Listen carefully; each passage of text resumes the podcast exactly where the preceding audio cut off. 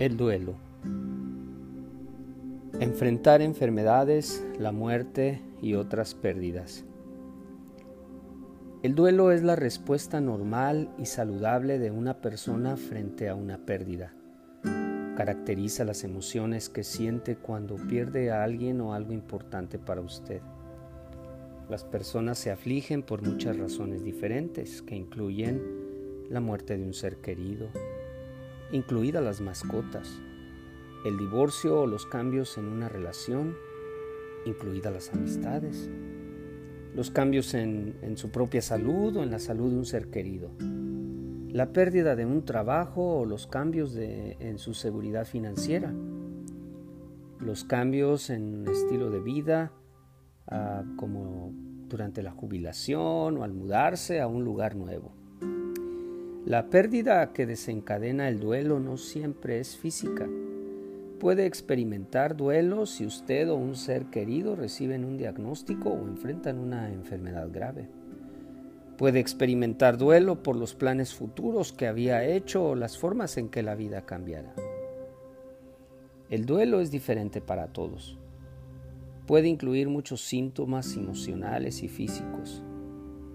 Estos pueden incluir sentimientos, ira, ansiedad, reproche, confusión, negación, depresión, miedo, culpa, irritabilidad, soledad, insensibilidad, alivio, tristeza, conmoción o anhelo.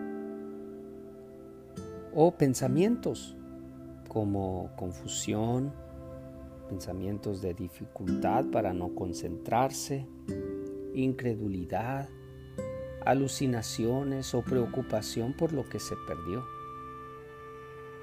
También sensaciones físicas como mareos, taquicardia, fatiga, dolores de cabeza, hiperventilación, náuseas, malestar estomacal, falta de aliento, presión o pesadez en la garganta o el pecho, o pérdida o aumento de peso. Conductas como episodios de llanto, actividad excesiva, irritabilidad o agresión, pérdida de energía, pérdida de interés en actividades agradables, inquietud o problemas para dormir. El duelo se describe como un proceso de cinco etapas, negación, ira, negociación, depresión y aceptación. Todas estas reacciones a la pérdida son normales. Sin embargo, no todos los que están haciendo un duelo experimentan todas estas reacciones. Y no todas pues las experimentamos en el mismo orden. Es común volver a alguna de estas reacciones, etapas o síntomas más de una vez. ¿Y cuál sería el camino hacia un mayor bienestar? Bueno, pues no hay una manera primero correcta, entre comillas, de hacer el duelo. Cada persona es diferente. Hay que darse un tiempo para experimentar la pérdida a su manera. Al mismo tiempo hay que recordar que hay que cuidarnos. Entonces, algo muy sencillo sería y, fácil a la vez es sentir la pérdida. ¿Qué significa esto? Hay que permitirnos llorar, eh, sentirnos entumecidos, estar enojados o sentir como sea que se sienta. Duele, pero es natural y normal. Tendremos que poner atención y atender pues, nuestras necesidades físicas. Por ejemplo, dormir lo suficiente, comer una dieta bien equilibrada y hacer ejercicio regularmente. Expresar sus sentimientos. Hable con otra persona sobre cómo se siente o se encuentra. Una forma creativa de expresar sentimientos. Esto podría incluir arte, como música, escribir, dibujar, esto ayudaría mucho. Es importante mantener una rutina. Hay que regresar a nuestra rutina normal tan pronto como se pueda. Tratar de mantenernos al día con tareas cotidianas para no sentirnos abrumados. Hay que evitar beber alcohol o, o hacer algún tipo de droga porque el alcohol es un depresivo que puede afectar nuestro estado de ánimo, por lo que podría hacernos sentir aún más tristes. Es importante evitar tomar decisiones importantes. Se necesita tiempo para adaptarse a una pérdida y volver a un estado eh, normal. ¿Qué, significa un estado normal? Bueno, lo que se hacía rutinariamente, que no estuviera bajo la presión o bajo la tristeza de la pérdida. Es muy importante. Tomar una decisión impulsiva mientras está afligido podría agregar más estrés a un momento de por sí ya difícil. Hay que intentar esperar por lo menos un tiempo algunos psicólogos o médicos sugieren que por lo menos un año antes de hacer un gran cambio, como mudarnos o cambiar de trabajo o etcétera. Es importante tomar descanso. Hay que tomarnos un descanso del duelo, participando en actividades que podamos disfrutar. Está bien no sentirnos tristes todo el tiempo Reír es bueno para nosotros. Además dicen también algunos psicólogos que es eh, la medicina para el alma. Pero lo más importante, buscar ayuda si la necesitamos. No tenemos que estar sufriendo todo el tiempo. Busquemos amigos, familiares, clérigos, un consejero, terapeuta o un grupo de apoyo si los síntomas no mejoran o siente que hay necesidad de más ayuda, pues hable con su médico familiar. No hay un tiempo establecido para el duelo. Puede empezar a sentirse mejor en entre seis a ocho semanas, pero todo el proceso puede durar hasta seis meses, hasta años.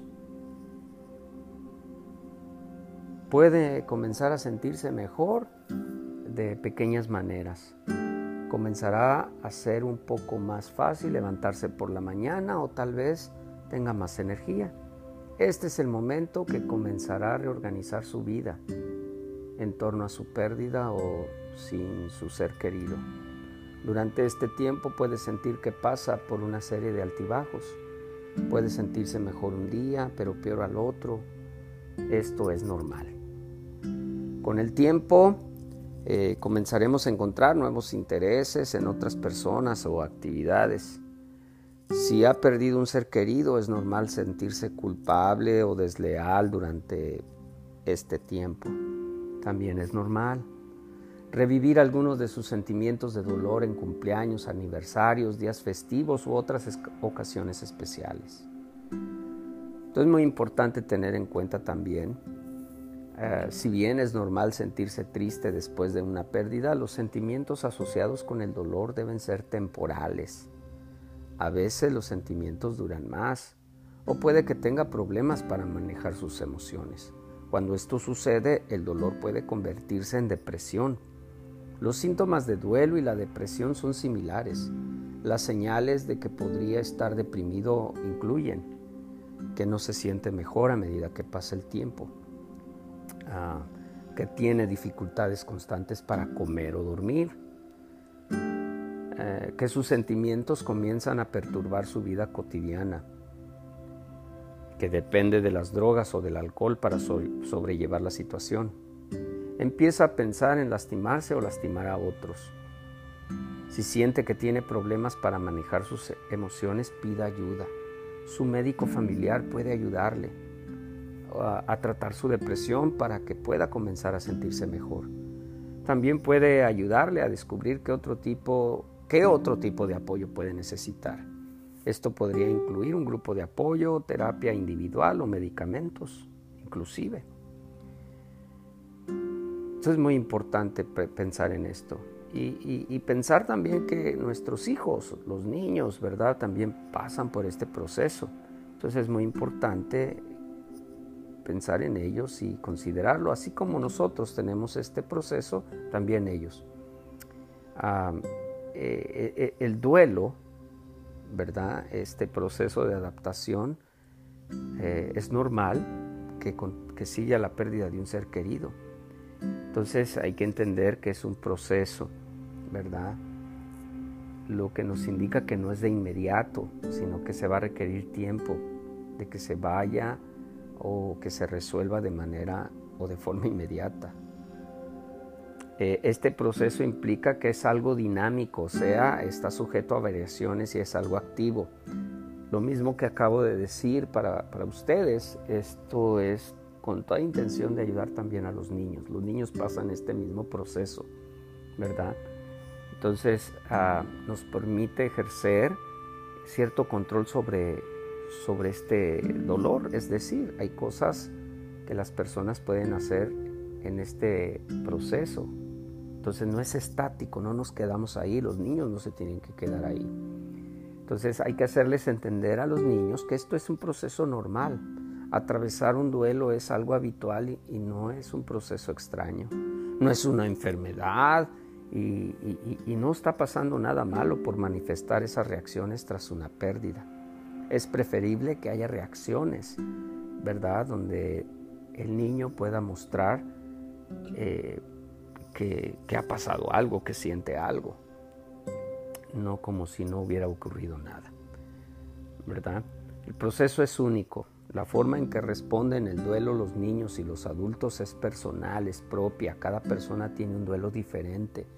No hay dos duelos iguales. Igual que no hay dos personas iguales. ¿Verdad? Implica también un trabajo personal, o sea, requiere trabajo y elevación personal. Entonces, las etapas del duelo, el, el modelo que se utiliza para los niños sobre todo es el de William Warden y también para los adultos es, ah, primero, como habíamos dicho, aceptar la realidad de la muerte. Es decir, que hay que asumir que la persona fallecida no va a vivir más, que no la vamos a ver, que no va a volver. Número dos, trabajar las emociones asociadas a la pérdida, tristeza, ira, frustración, etcétera, las que ya mencionamos también en los niños. Eh, las, las tienen, todas aquellas, todas estas emociones que se experimentan tras la pérdida de un ser querido son normales. Número tres, aprender a vivir en el mundo en el que el ser que ha fallecido está ausente. Esto implica asumir ciertas responsabilidades de las que se encargaba la persona fallecida.